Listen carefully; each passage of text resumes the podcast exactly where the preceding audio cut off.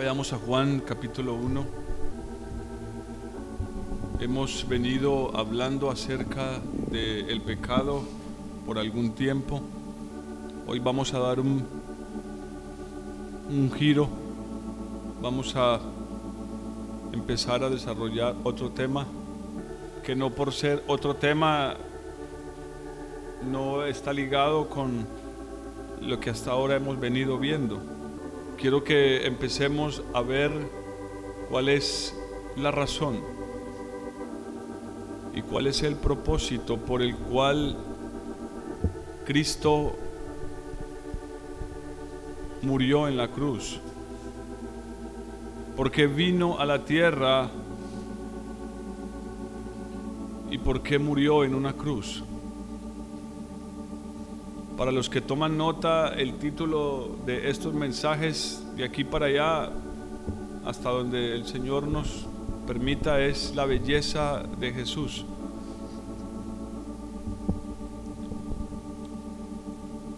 ¿Y por qué la belleza de Jesús y no la belleza de Cristo? ¿Saben que Cristo no es un nombre, sino un título? Con el tiempo lo juntaron y se pronunció Jesucristo. Pero él era Jesús, el hijo del carpintero, el hijo de María. Amén. Cristo no es un nombre, llega a ser un nombre a un nivel espiritual. Cristo es un título un título que quiere decir el Mesías, el ungido. Pero si nos remontáramos al tiempo de su primera venida, y recuerden que me gusta enlazar lo que vemos los domingos con los jueves para mantener un mismo mensaje en sus mentes, para que tengan la oportunidad de meditar en, en en algo central. Porque bien, la palabra de Dios debe ocupar nuestras mentes. No basta con que vengamos acá y experimentemos un culto bonito y digamos, ah, qué lindo estuvo el servicio. Pero que a la próxima reunión usted no recuerde qué fue lo que escuchó. Si pasan los días, llega la próxima reunión y usted no recuerda ni siquiera un poquito de lo que se predicó, sencillamente quiere decir que usted no escuchó nada. Y que estuvo en un servicio bonito, pero que su vida no fue tocada, aunque usted haya experimentado cierta emoción en esa reunión. Porque son sus palabras las que nos dan vida. Mis palabras son espíritu y son vida. Vamos a estar viendo algunos aspectos de los, de los evangelios, pero el evangelio de Juan es particular. Porque si hay un evangelio que nos deja claro cuál es el propósito del el Hijo de Dios en la tierra, es el evangelio de Juan. Y él se lo dijo a la multitud, mis palabras son vida, son espíritu y son vida. La carne para nada aprovecha. Si usted escucha un mensaje y no puede recordarlo es porque sencillamente no escuchó nada. Estuvo ahí sentado, estuvo presente en cuerpo, pero seguramente no lo estuvo en espíritu. Hay otras cosas que lo están llenando. Hay otras cosas que te están atrayendo. Hay otras cosas que están robando tu atención. Si en verdad hemos oído o escuchamos en cualquier momento una palabra de Dios y es el esfuerzo de quien se para de este lado, que podamos escuchar, no puedan, podamos porque yo también necesito eso podamos escuchar una palabra de Dios, porque solo una palabra de Dios puede cambiarnos. Cultos bonitos no van a cambiarnos. Experiencias bonitas en los cultos no van a cambiarnos. Una palabra de Dios. Una palabra de su boca. Y ese concepto cambiarnos, ser cambiados, va a ser parte del va a ser parte central de esto que vamos a empezar a compartir.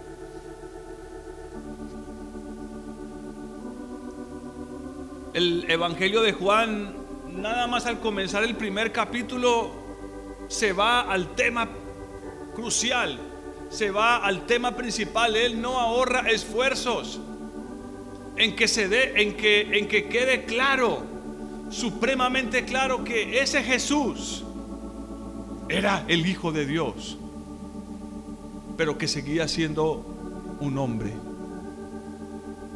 Y es en la vida de ese hombre que quiero que nos enfoquemos.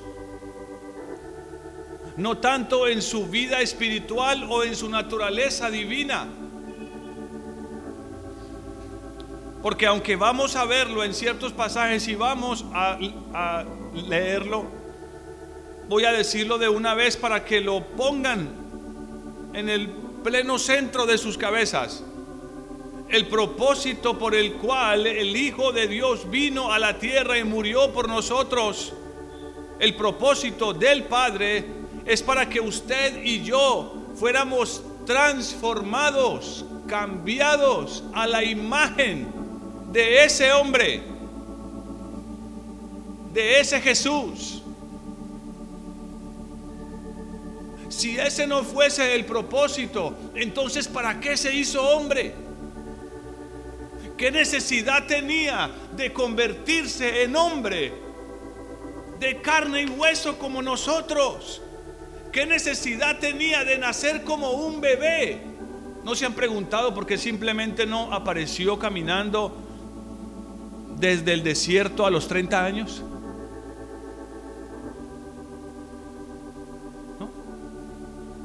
Yo sí me he preguntado eso. Hay, preguntas que son santas. Señor, ¿por qué no apareciste simplemente a los 30 años al inicio de tu ministerio? Apareciste en medio de la multitud y dijiste, aquí estoy, soy el Cordero de Dios. Sino que la escritura nos deja un relato desde su mismo nacimiento llega a esta tierra como un bebé. ¿Han visto un bebé? ¿Qué puede hacer?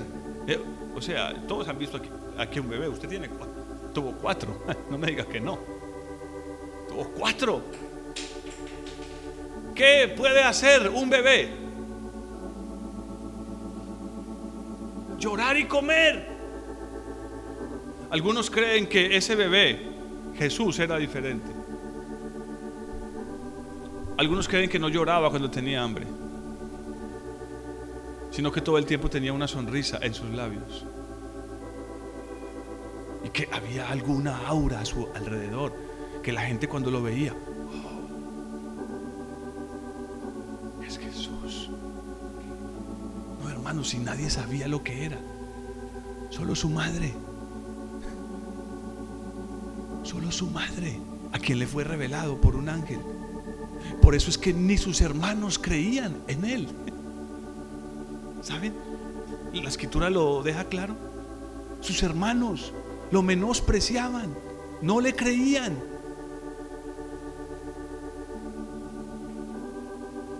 No es que él iba caminando a los 5 o 6 años y, y cayó una tórtola del techo y estaba ahí con el ala partida y él llegó y la cogió y, y la tórtola salió.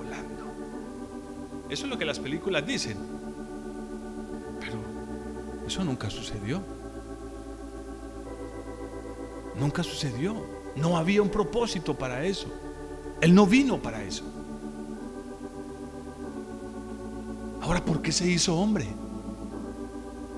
Ya hemos leído algunas de esas razones en Romanos. Porque para poder justificarnos a nosotros hombres, debía hacerse hombre, pero no era la única razón. Porque Él no murió en la cruz solo para salvarnos del infierno.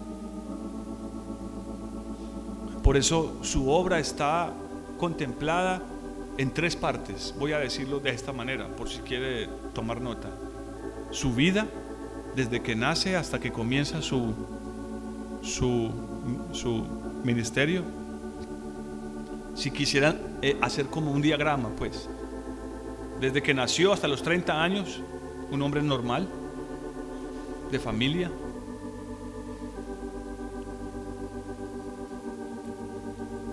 su muerte en la cruz, que incluye su ministerio, donde manifiesta su parte divina, incluido su muerte en la cruz, y tercero, su resurrección. Porque el apóstol Pablo dice que si no hubiese resucitado, entonces van a es nuestra fe. Incompleta estaría la obra. Sí murió para librarnos de nuestros pecados, pero ¿para qué resucitó? para darnos vida. ¿Cuál vida? Miren lo que dice Juan. en el principio era el verbo. Y yo sé que Juan cuando dice en el principio era el verbo, está pensando en, el, en, el, principio mismo de la creación. No está pensando en el principio de esta historia, sino que está pensando en el principio de la creación. Y dice, en el principio era el verbo. Y enseguida nos va a decir quién era el verbo. Y el verbo estaba con quién? Con Dios. Y el verbo era Dios. Aunque muchos traten de negarlo y hasta en sus versiones de la Biblia, en sus traducciones, coloquen Dios con minúscula, es imposible negar que era Dios. Y Juan quiere que eso quede claro. Era Dios y sigue siendo Dios. Pero noten el esfuerzo que Juan va a hacer para que reconozcamos otra cosa.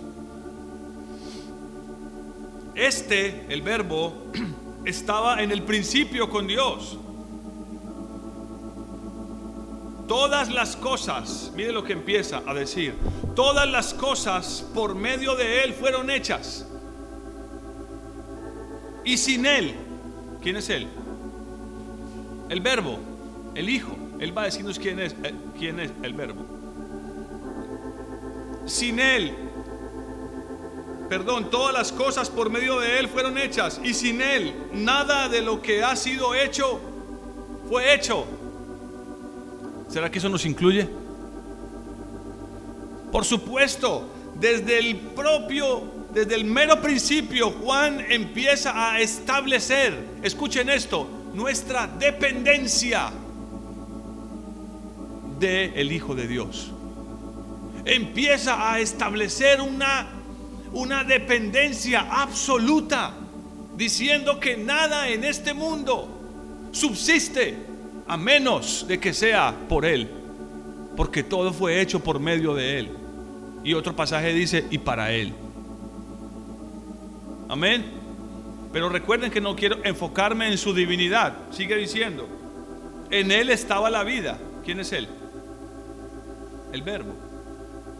Y la vida era la luz de los hombres. Y la luz resplandece en las tinieblas. y las tinieblas no la dominaron. Luego empieza a hablar acerca de Juan, un hombre enviado por Dios para dar testimonio eh, eh, acerca de este verbo que era la vida y que era la luz. Luego dice el versículo 10, en el mundo estaba y el mundo fue hecho por medio de él, pero el mundo no lo conoció. A lo suyo vino, pero los suyos no lo recibieron los suyos no lo recibieron. ¿Qué está diciendo cuando dice en el versículo 11, a lo suyo vino? ¿Podría este verso decir a lo suyo vino si no hubiese venido como hombre? No. A eso es lo que se está refiriendo cuando dice a lo suyo vino, porque vino a su pueblo como un hombre. Por eso dice a lo suyo vino. No solo está refiriéndose que vino a su pueblo Israel, está diciendo que vino a lo suyo y se mostró como hombre, pero ellos no lo recibieron. versículo 14. Miren cómo va él. No, no, no voy a leer todos los versos por el tiempo. Porque a lo que quiero llegar es a esto. Y el verbo, versículo 14, ¿qué dice? Esto, hermano, esto es la clave. El verso, perdón, el verbo se hizo qué? Carne. Porque Dios es espíritu. El verbo era espíritu. En el principio estaba el verbo con Dios. Dios es espíritu y en el mero principio el verbo estaba con Dios. Dios es espíritu. Pero se hizo carne. Se hizo carne. Eso solamente lo comprende Él. Yo no sé realmente cómo sucedió eso. Pero ¿por qué se hizo carne? hermanos, ¿por qué el verbo se hizo carne? ¿Qué necesidad había de que el Hijo de Dios fuera puesto en un cuerpo humano como el suyo y como el mío?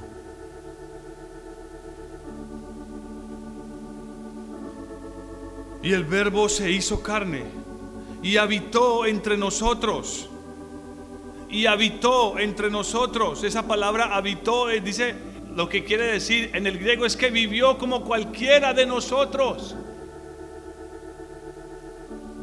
Durmió, se levantó, tuvo sueño, tuvo cansancio, comió.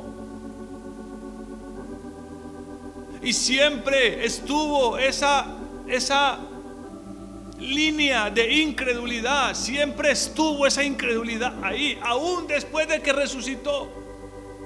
Él tuvo que, él tuvo que, él tuvo que decirles, no, hijitos, soy yo.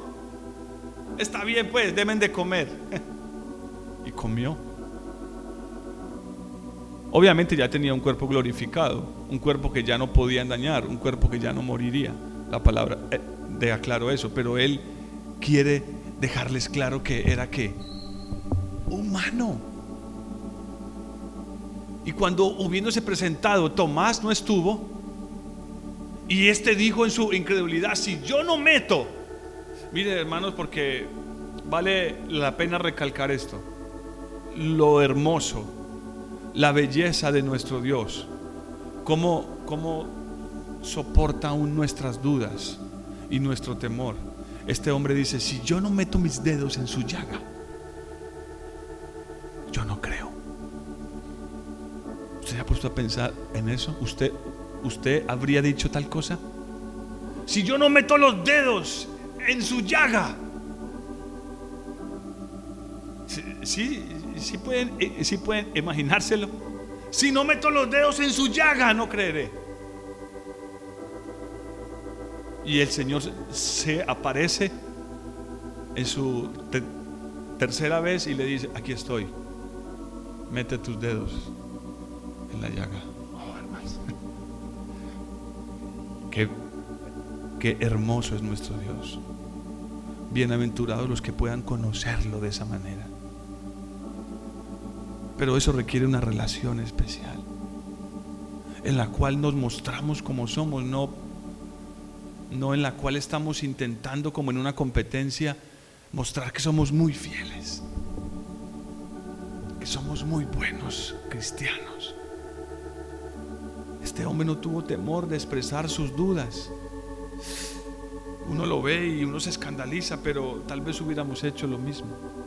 Pero el Señor con todo amor y con toda paciencia le dice, humanamente, mira que soy yo, es mi cuerpo, mira las llagas, ahí están. Hermano, todavía estaban abiertas. Hacía tres días había resucitado.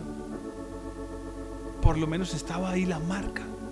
Si la piel ya había cerrado, estaba ahí la marca. Y él le dijo, mete, tomás tus dedos, aquí estoy. Y eso hizo que este hombre cayera como de rodillas. Eso es lo que muchos necesitan frente a su incredulidad. Un encuentro con Él. Pero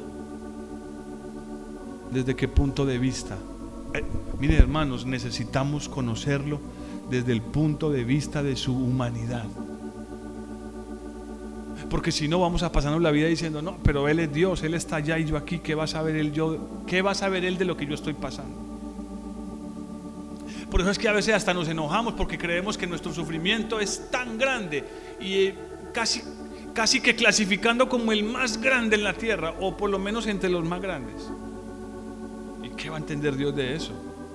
Si está ya sentado a la diestra del Padre, esperando que todos sus enemigos sean puestos por estrado de sus pies. ¿Qué va a saber él de eso? Es Dios. No, el verbo se hizo qué?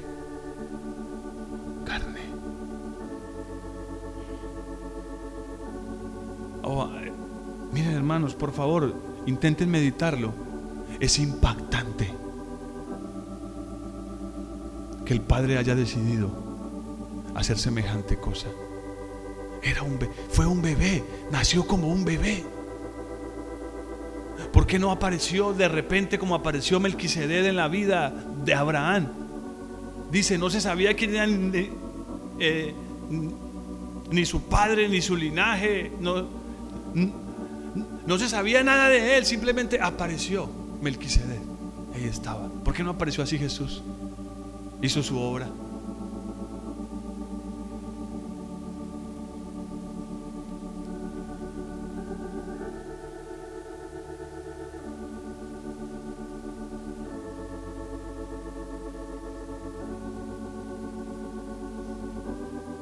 Vayamos a Romanos capítulo 8.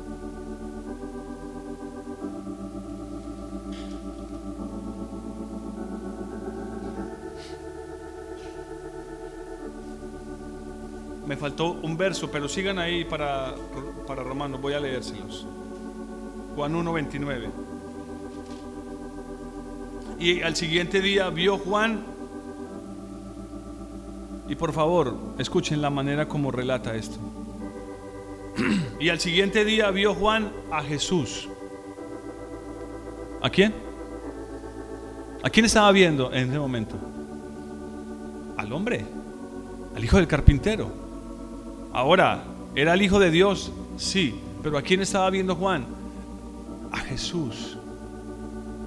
Mire, este relato es de primera mano. Y me gusta la forma en que lo dice porque mire lo que dice. Y al siguiente día vio, vio Juan a Jesús que venía a él y dijo, este es el Cordero de Dios que quita el pecado del mundo. Qué no se, no se refirió a él como el Cristo? Sino como Jesús. ¿Sí entienden esa diferencia? Jesús, el Cristo. Amén. ¿Sí o no? Miren hermano, a los discípulos les costó meses. Meses. Por allá en Juan capítulo 6. Que estoy ahí bien. Si no, un poquito más adelante, pero creo que es ahí. Donde Pedro le dice, Señor, es que tú eres el Cristo. Creo que estoy equivocado con la cita. El Señor le pregunta, ¿quién dice la gente que soy? Ah, fulano, sultano, un profeta, Juan el Bautista. ¿Y ustedes quién dicen que soy? Y Pedro contesta, eres el Cristo, el Hijo de Dios. Ellos tomaron tiempo para reconocerlo. Hermano, es que caminaban con un hombre, pero un hombre lleno de pureza, de sabiduría, lleno de gracia, como dice Juan 1. Un hombre que había venido sí a quitar los pecados de sus vidas pero que no solamente había venido a quitar sus pecados, sino como dice Juan 15, venía a que Él fuera uno en ellos, así como el Padre y Él eran uno. Por eso empieza diciendo en Juan 1, en el principio el verbo era con Dios. Y más adelante, ya terminando su ministerio, Él le dice a los discípulos que el propósito por el cual Él ha venido es para que ellos y Él Jesús y sus discípulos sean uno y para que ellos vean su gloria, así como el Padre y Él son uno y comparten su gloria. ¿Y cuál es su gloria? ¿Cuál es su gloria? Yo creo que Moisés se llevó una gran sorpresa cuando le dijo, Señor, muéstrame tu gloria. No sé qué esperaba ver Moisés, pero de repente el Señor le muestra sus espaldas.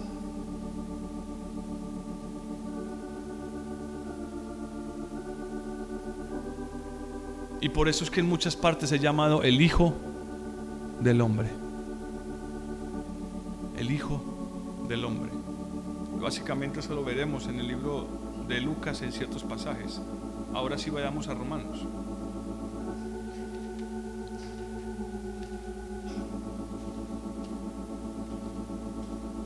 Esto es una introducción. Ya luego, si Dios lo permite, vamos a empezar a ver los detalles de la vida de este hombre que era el Hijo de Dios, pero vamos a verlo desde su naturaleza humana. ¿Y con qué propósito? Ah, es lo que quiero que veamos en esta parte introductoria. Romanos 8, versículo 28. Un pasaje muy conocido. Y de paso, un pasaje bastante mal interpretado y mal usado por muchos cristianos. No te preocupes, todas las cosas nos ayudan para bien. ¿Han dicho eso? ¿Y qué estamos diciendo? ¿Qué estamos diciendo? ¿En qué estamos pensando cuando decimos, tranquilo, la Biblia dice que todas las cosas nos ayudan para bien? ¿Qué estamos diciendo? que no importa si estás pasando por la situación más difícil, más terrible y más complicada, Dios tiene la obligación de que después de eso aparezca como de la nada, brote algo bueno. ¿Si es, es como lo pensamos o yo pienso diferente? A ver, ¿así lo han pensado o yo lo pensé diferente? Que no importa lo que te esté pasando sea la tragedia más grande del mundo, al final Dios tiene que sacar algo bueno de eso. ¿Eso es lo que ese verso está diciendo? Lamentablemente no. Lamentablemente no. Y ese es otro de los mensajes que tengo por ahí guardados.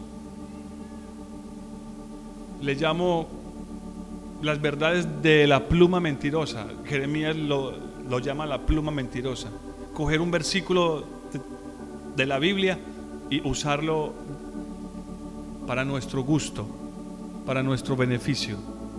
Como les mencionaba el jueves pasado, todo lo puedo en Cristo que me fortalece. ¿Todo? ¿Y qué es todo? Ganarte el baloto,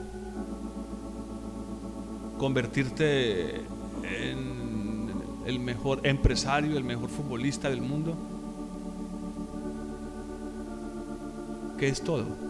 ¿Quiere decir que ese versículo justifica que yo puedo hacer cualquier cosa y que Dios tiene que estar ahí para fortalecerme? No, no es lo que dice. Vamos a leer este verso dentro de su contexto, porque recuerden que una verdad, cualquier verdad, fuera de su contexto, se convierte en un pretexto se convierte en una justificación. Toda verdad sacada de su contexto es un pretexto. Eso me lo enseñaron desde niño. Y se aplica rigurosamente a las escrituras.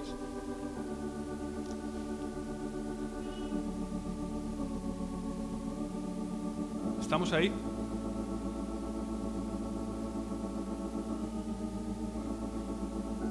Romanos 8, 28 dice, Sabemos además que a los que aman a Dios, y vale la pena recalcar que empieza diciendo a los que aman a Dios, pedacito que se tragan muchas veces, que nos hemos tragado muchas veces, todas las cosas los ayudan a bien.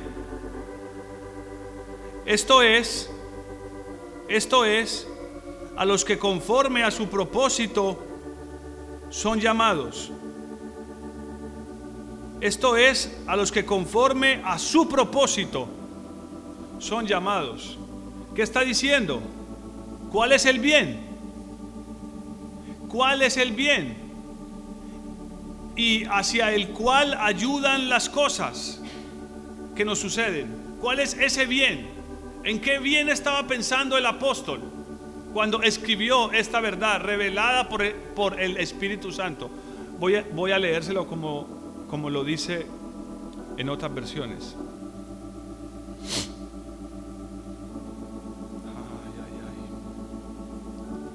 Dice, ahora bien, sabemos que Dios dispone todas las cosas para el bien de los que lo aman es decir, de los que Él ha llamado de acuerdo a su propósito. Y me gusta mucho la manera como lo, como lo, eh, como lo dice eh, esta versión. Pero voy a leerlo de las Américas que lo deja un poquitico más claro, porque hay una palabra clave ahí, bien. Para nosotros, bien es qué cosa. ¿En qué estamos pensando cuando, cuando, cuando leemos un verso como ese y decimos, todas las cosas nos ayudan para bien? ¿Qué es lo bueno para mí? ¿Cuál es el bien que yo necesito? ¿Cuál es el bien que Dios quiere darme? ¿Cuál es el bien que yo debería tener en mente cuando leo este verso? Porque está hablando de un bien específico. Si colocamos ese bien entre comillas, tenemos que reconocer que ese verso está hablando de un bien específico, no de cualquier bien. Espero que me haga entender. Miren cómo lo dicen las Américas. Y sabemos que para los que aman a Dios, todas las cosas cooperan para bien. Esto es para los que son llamados conforme a su propósito. Ese bien dentro de esa oración está ligado directamente a la palabra propósito. Si yo separo esa palabra bien de la palabra propósito, estoy tergiversando ese versículo y lo único que conseguiré es una herejía. O conseguiré que ese versículo diga lo que yo quiero. No, no importa si ahora me está yendo muy mal. Todas las cosas nos ayudan para bien. O sea, esto tiene que terminar en algún momento y pase lo que pase, me tiene que ir bien. Así es como nos gustaría, a nuestro corazón le gustaría interpretar ese verso. Pero no está hablando de cualquier bien que se me venga a la cabeza, ni de cualquier bien que yo esté esperando para mi vida. No es lo que está diciendo. No es el tema de la escritura. Y la clave para comprender eso es leer el versículo que sigue. O sea, el contexto versículo 29, porque, dice una versión, y ese porque es muy importante, porque a los que antes conoció, también los predestinó para que fuesen hechos conformes a la imagen de su Hijo, para que Él sea el primogénito entre muchos hermanos. ¿Qué está diciendo? ¿Cuál es ese bien? ¿Cuál es ese propósito por el cual Dios nos da una garantía? Que si estamos amándolo a Él, y eso implica, vamos a verlo luego, amarlo implica obedecerlo. Si me amáis, guardáis mis mandamientos. Y vamos a verlo que es tal vez el primer rasgo que se deja ver en la vida de Jesús como hombre obediencia. La sujeción. La escritura no, no, no tenía que dejarnos una, una biografía completa entre su primer mes de nacimiento, ni cómo le fueron cambiados los pañales, ni si en la escuela le fue mal, ni si tuvo dificultades para sumar, qué pasó a sus 5, 6, 7 años, a sus 14, 15, 10. No, nos deja lo que es importante lo que es relevante para nosotros y eso vamos a verlo luego. Hoy no. Ese bien está enmarcado en la palabra propósito y ese propósito lo deja claro y lo explica el versículo 29. Que es que Dios lo ha diseñado de esa manera para que usted y yo seamos hechos. Y la palabra hechos quiere decir creados. Hechos conforme a la imagen de su Hijo. Entonces, no está hablando de cualquier bien. Amén. No está hablando de cualquier bien. Pablo lo que está diciendo es que sin importar lo que nos suceda, sin importar lo que nos suceda, Dios estará usando las circunstancias a nuestro alrededor para tratar día tras día, minuto a minuto, hora tras hora, para tratar de hacernos más como su Hijo, de transformarnos a la imagen de su Hijo y que ya no seamos más como somos nosotros. Pablo no está diciendo que sin importar lo que nos suceda, vamos a escapar aún de los problemas más graves. Oh hermanos, yo no podía decirles eso porque estaría mintiéndoles. Y si no lean Hebreos 11. Hay un montón de hombres de fe que no, no, no escaparon de sus problemas. Es más, dice que muchos de ellos murieron sin recibir lo prometido. Amén. Entonces, ¿cómo se aplicaría este versículo a ellos? Si muchos murieron sin recibir lo prometido. Hey, si la Biblia dice que todas las cosas nos ayudan para bien. Tranquilo que la situación tiene que cambiar y, Dios va a hacer algo. Pero se nos olvida que ese versículo está enmarcado en que sí, Dios está permitiendo esa situación en mi vida, en tu vida, porque tiene un bien en mente. Es como cuando la Biblia dice, yo sé los pensamientos de bien que tengo para, para, para cada uno de, de, vosotros, en que estamos pensando. Yo he oído a muchas personas, he oído predicaciones de, e, de ese versículo. He, he oído a muchos hombres usar ese versículo para, para decir que Dios va a bendecirte económicamente, materialmente. Que no te preocupes si las cosas hoy no están yendo bien. Los pensamientos de Dios para ti son buenos, son de bien. Él te va a bendecir.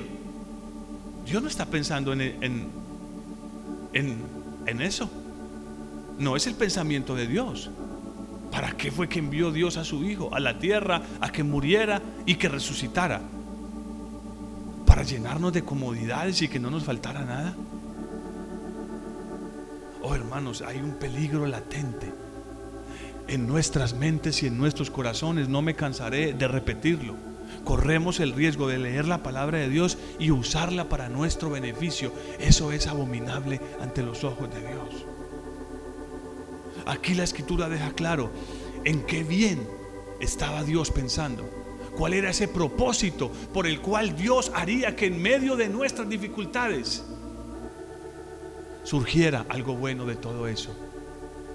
Yo sí lo sé y puedo testificarlo, no solo porque lo leo, sino porque lo he vivido, que después de muchos años puedo decir que de muchos de mis momentos difíciles, Después de eso, en muchos de ellos, ojalá en todos hubiera sido así, en muchos de ellos ha quedado algo de la vida de Cristo en mi vida.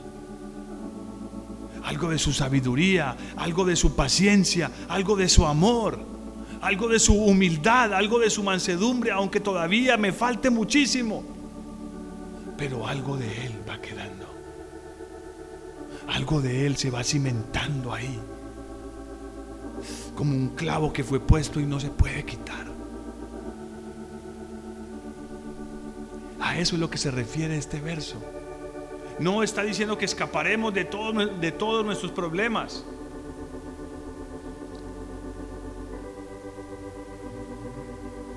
Lo que está diciendo es que Dios tiene en mente y va a tratar de que en cada situación de nuestra vida estemos creciendo y creciendo en la semejanza a Cristo Jesús. A Jesús, el Hijo de Dios. A Jesús, el Hijo de Dios. Es que me gusta mucho cuando hace esa diferenciación. Como cuando el ciego Bartimeo gritó, Jesús, Jesús, ¿a quién estaba llamando? Jesús, hijo de David. Ahora, no quiero que se enreden con esto, ni que entonces el nombre es diferente y que tengo que decir Jesús. No, Él es Dios. Si le digo Señor Jesucristo, eh, eso queda claro, no hay confusión. Pero sí necesitamos en nuestra cabeza entender esta diferencia. ¿Y por qué? Fue que el Padre decidió que su Hijo se hiciera carne y se hiciera hombre. Necesitaba dejarnos un ejemplo Él necesitaba que su hijo viniera a la tierra y que todos los que estaban ahí viéndolo y que quedara registrado en la palabra de Dios cómo es que Él quiere que sus hijos en la tierra vivan. ¿Cómo quiere que se comporten? ¿Cuál quiere? ¿Qué quiere el Padre que sea nuestro carácter? ¿Cuál quiere el Padre que sea nuestro carácter aquí en la tierra? No hay confusión en eso, en la palabra de Dios. Por eso es que muchos cristianos, debido a que no comprenden esta verdad, se pasan su vida cristiana pensando que pueden vivir conforme a sus propios caminos, que pueden de alguna manera establecer sus propios pensamientos, pero Isaías 55 lo deja muy claro. Nuestros caminos no son como sus caminos y nuestros pensamientos no son como sus pensamientos. Y nosotros necesitamos aprender sus caminos. El Hijo de Dios se hizo carne para que nosotros aprendiéramos sus caminos.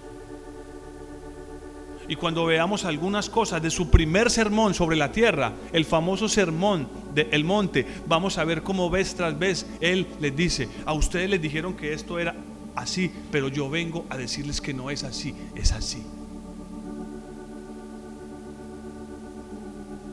Ustedes vinieron a decirles que tenían que aborrecer a sus enemigos, que era ojo por ojo, diente por diente, venganza, odia, ten resentimiento en tu corazón, no olvides lo malo que te hicieron. Y Jesús les dice, no, amad a vuestros enemigos, bendecid y no maldigáis. Y él mismo lo mostró hasta el último día de su vida, estando en la cruz que hizo, bendijo a sus enemigos, no los maldijo. Siendo el Hijo de Dios podía haberlos enviado al infierno. Los demonios dan testimonio de eso. Los demonios le decían, no nos envíes al abismo. Esos demonios sabían que ese hombre tenía el poder para echarlos al infierno. Pero él no lo hizo se mostró como el hombre que el Padre quería que fuera para dejarnos qué. Solo una historia bonita en la Biblia, algo de qué predicar en Semana Santa, sus siete palabras. No, para mostrarnos lo que Él quiere hacer con nosotros. Porque a nosotros nos gusta la venganza, recordar lo malo, maldecir, sacar ventaja y si es posible cobrarnos alguna. Esa es nuestra naturaleza. Tomar revancha, la ironía, el mal pensamiento. Que yo tenía que decir esa, yo no me iba a quedar con esa. ¿Cuántas veces hemos hecho? Yo no me iba a quedar con esa, yo tenía que decirle en la cara lo que pienso. Jesús lo hizo. Andó con un hombre que lo iba a traicionar durante tres años y medio y siempre lo miró con respeto y con amor. Tanto respeto le tenía que le permitió que manejara la bolsa con el dinero. Él no lo hizo para que se destruyera, era porque lo respetaba y quería darle la oportunidad de que fuera librado de su amor por el dinero. Lo respetaba. El día que llegó a entregarlo le dijo, amigo, ¿Ustedes creen que estaba siendo sarcástico? A ver, ¿cuántos creen aquí que estaba siendo sarcástico? Amigo, con un beso entregas al Hijo del Hombre. ¿Cuántos creen que estaba siendo sarcástico? Es imposible. Irónico, con doble sentido. Hubiera sido pecado, ¿no? A ver, ¿están aquí? ¿Hubiera sido pecado o no? Estaba siendo totalmente sincero. Había pureza en su corazón. Pureza en su corazón. Él sabía a qué venía Judas. Y lo miró a los ojos. Oh, hermanos. ¿Cuántas veces bajamos la mirada porque no queremos mirar a alguien a los ojos? Hay algo sucio, desagradable en nuestro corazón. No somos capaces de mirar a esa otra persona a los ojos nuestro corazón se ha ensuciado. ¿Entienden lo que les quiero decir? Pablo no está diciendo en este pasaje, no te preocupes, vas a escapar de todo lo grave que te suceda y algo bueno tiene que salir de ahí. No está diciendo eso. Está hablando del hecho de que el Padre quiere que su Hijo Jesucristo sea el primogénito entre muchos hermanos y que todos sean como Él. Porque ese, porque ese es su propósito. Y para eso fue que nos escogió. Para eso fue que nos escogió como pueblo. Amén.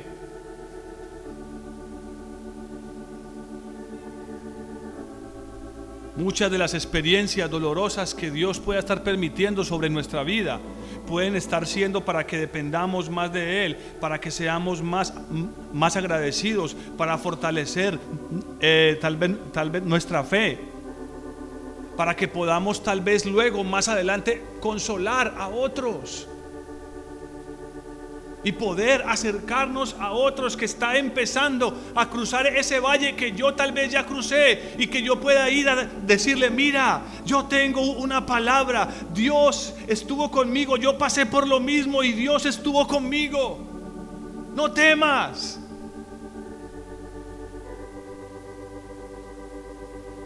Eso no es un bien. A ver, eso no es un, un gran bien. ¿Cómo se ha sentido cuando se para frente a alguien que está sufriendo y usted no tiene nada que decirle?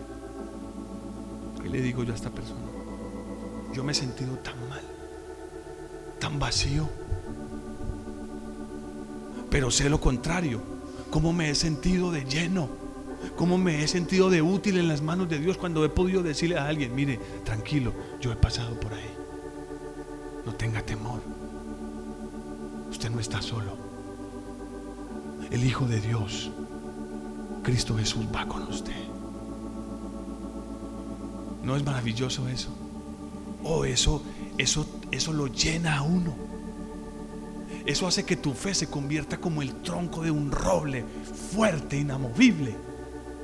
¿Y de dónde vino tal bien? De situaciones muy difíciles. El propósito de Dios no ha cambiado. Dios no envió a su Hijo para librarnos de todos nuestros problemas, para que no nos faltara nada, para que le pidiéramos lo que quisiéramos y Él nos lo diera. Pedid y se os dará.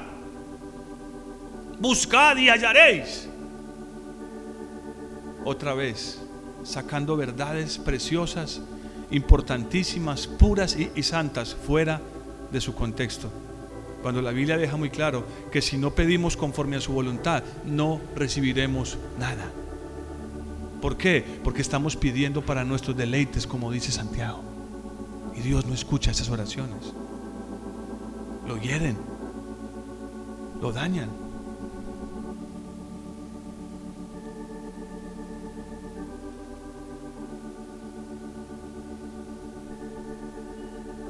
Hermanos, el deseo del Padre no ha cambiado. Él quiere ver a su Hijo reflejado en tu vida. Hermanos, y eso tiene que manifestarse principalmente en una cosa, nuestro carácter. No importa usted cuántos años lleve en la, en la, en la iglesia o en los caminos de Dios. Si usted no está manifestando el carácter de Cristo, yo tengo que decirle con mucho dolor que usted ha estado perdiendo su tiempo. Si, al, si a nuestro alrededor las personas no están viendo a Jesús, hay algo malo. Está pasando algo muy malo.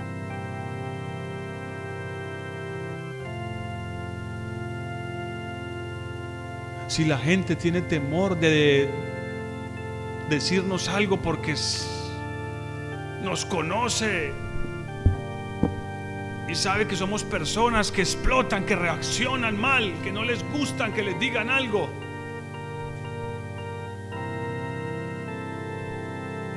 Eso quiere decir, hermanos, que hay un gran trabajo por delante. De eso se trata este mensaje. De eso se tratan estas enseñanzas. De que ojalá ruego al Señor por su misericordia abra nuestros ojos para que entendamos a qué fuimos llamados y por qué fue que Él murió y resucitó.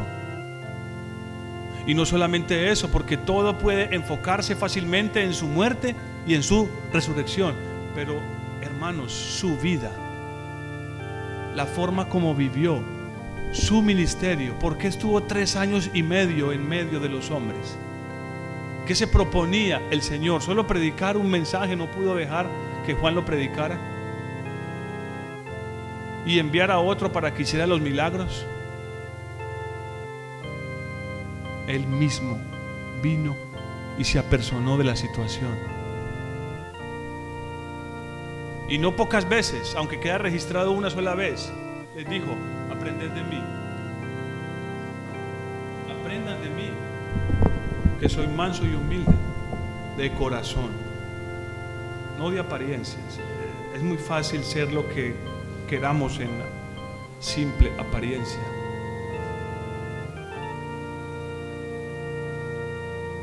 Y vamos a ver el próximo jueves que de las primeras cosas que se dice de Jesús, dice, y crecía, y crecía. Oh hermanos, yo puedo mirar mi vida, puedo recordar y pensar en personas que llevan años en la iglesia y que conozco, pasan los años y te acercas de nuevo a esa persona, te juntas de nuevo con esa persona y te das cuenta que esa persona no ha cambiado.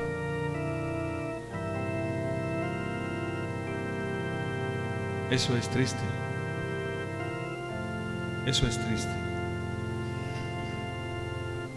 Eso es muy triste. Y creo que para Dios debe ser mucho más triste mirarnos, ver que pasan los días, los meses, los años, él sabe que nos ha dado su palabra. No porque yo esté aquí predicando, no, hermanos, podría ser otro. Dios es fiel. Y si necesitara que las piedras hablaran, Él lo haría. No se trata del vaso, sino de su palabra. De que Él ha venido, ha traído su palabra, ha traído su presencia. Y de repente seguimos siendo los mismos seguimos teniendo el mismo carácter. No nos pueden hablar. Nadie nos puede contradecir. Qué difícil eso. Quiere decir que el propósito de, el Padre en nosotros no se está cumpliendo. De eso se trata este mensaje que abramos nuestros corazones, pongámonos de pie, que con sinceridad nos acerquemos al Señor, con sinceridad, con un corazón abierto y dispuesto, porque en verdad queremos eso. Y le digamos, Señor, no solamente necesito, porque puede que sepamos que lo necesitamos, que le digamos esta noche, no solamente necesito ser cambiado, quiero ser cambiado. Algunos saben que lo necesitan, algunos sabemos que lo necesitamos, pero de repente no lo queremos, queremos otras cosas.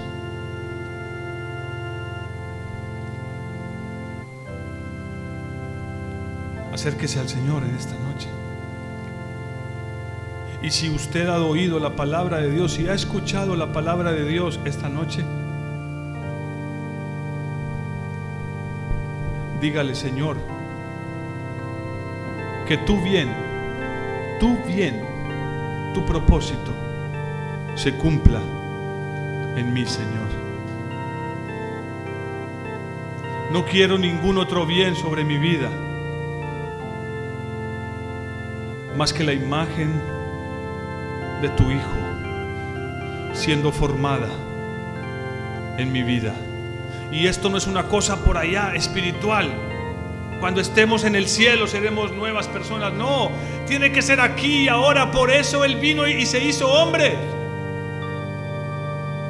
Algunos están esperando llegar al cielo para entregar esas cosas de debilidad y de su carácter al Señor. No es aquí en la tierra donde necesitamos manifestar el carácter de Cristo, amor, paciencia, bondad, benignidad, fe, templanza, dominio propio, misericordia, gozo,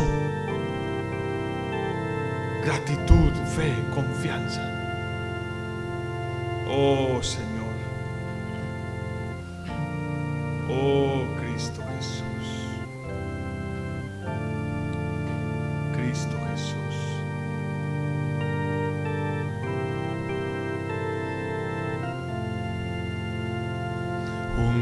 al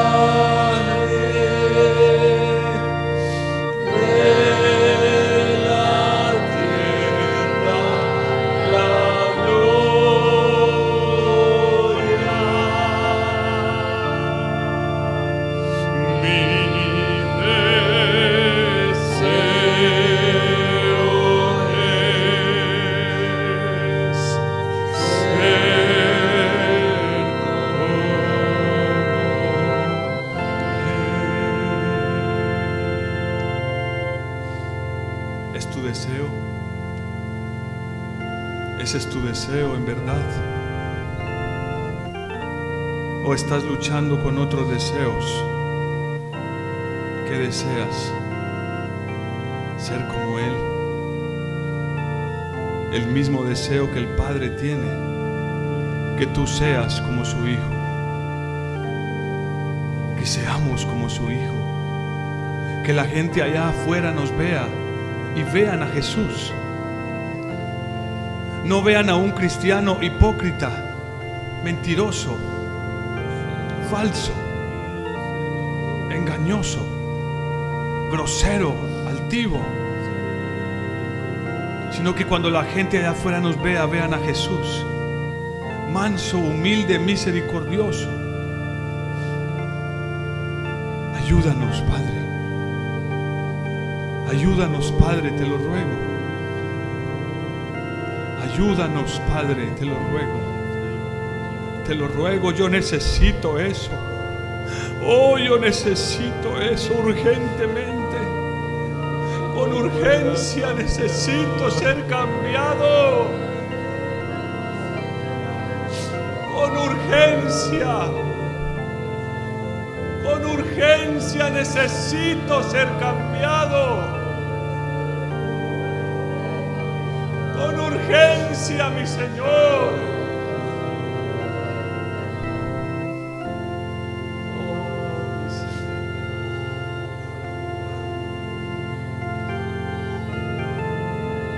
Permitas que pasen los años, los meses, los días y sigamos siendo identificados por nuestra naturaleza y no por la tuya. Es tiempo, Señor, porque tu venida se acerca. Es tiempo de manifestar la vida de Jesús. Oh, muchos solo quieren manifestar la vida de Cristo, sus milagros, su poder, las cosas que hacía, pero no las cosas que era, cómo se comportaba, su moral, su pureza, su carácter. Ayúdanos, te lo ruego, mi Señor. Lo suplico en el nombre de Jesús. En el nombre de Jesús.